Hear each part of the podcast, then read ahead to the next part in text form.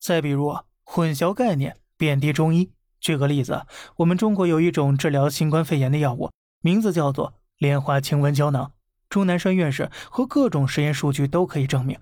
美国辉瑞呢，也有一种治疗新冠的药物，我们今年也进口了几万盒。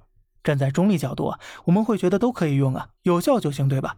但是丁香医生对这两种药物的表述和态度却是截然相反的。不要吃莲花清瘟，预防新冠和一个新冠治疗药物的诞生。什么叫做混淆概念呢？就是没有任何人，包括生产莲花清瘟胶囊的公司，自己都没有说过这东西可以预防新冠的。但是他就是立了个靶子让大家打，闭口不提莲花清瘟可以治疗新冠，反而告诉大家别吃它。当然了。他是极其聪明的。如果有人追究，他会指着“预防”两个字告诉你：“我没说错，本来就不能预防啊。”但是他难道不知道，普通老百姓乍一看这标题，百分之九十九会把重点放在“别吃”两个字上吗？他当然知道。所以呢，此文一经发出的结果，就是生产莲花清瘟胶囊的企业接连跌停，遭受暴击了。明明都是有效治疗新冠的药物，为什么如此双标呢？我们不瞎猜呀。也不知道为什么，但事实是啊，丁香医生和辉瑞早在二零二零年就有合作了。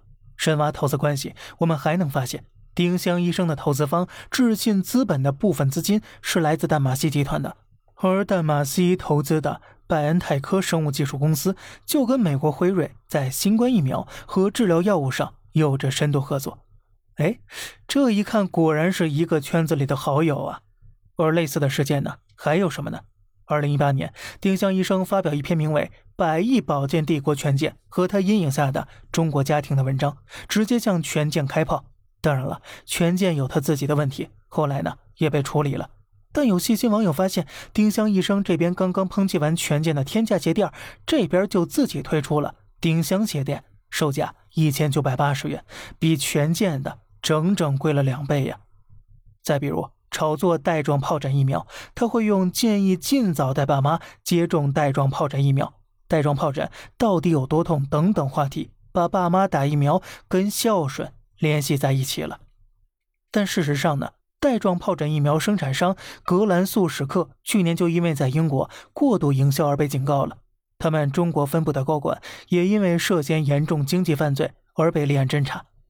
这个时候，你可以猜一猜，丁香医生和这个格兰素时刻有没有疫苗合作呢？丁香医生的结果会如何？我们静静等待。但是，作为一个有影响力的自媒体，必须时刻克制自己。你可以接广告，可以卖课，你甚至可以卖普通的消费品。但是，像医学、财经这种领域啊，你就不应该深入到产业当中去布局了。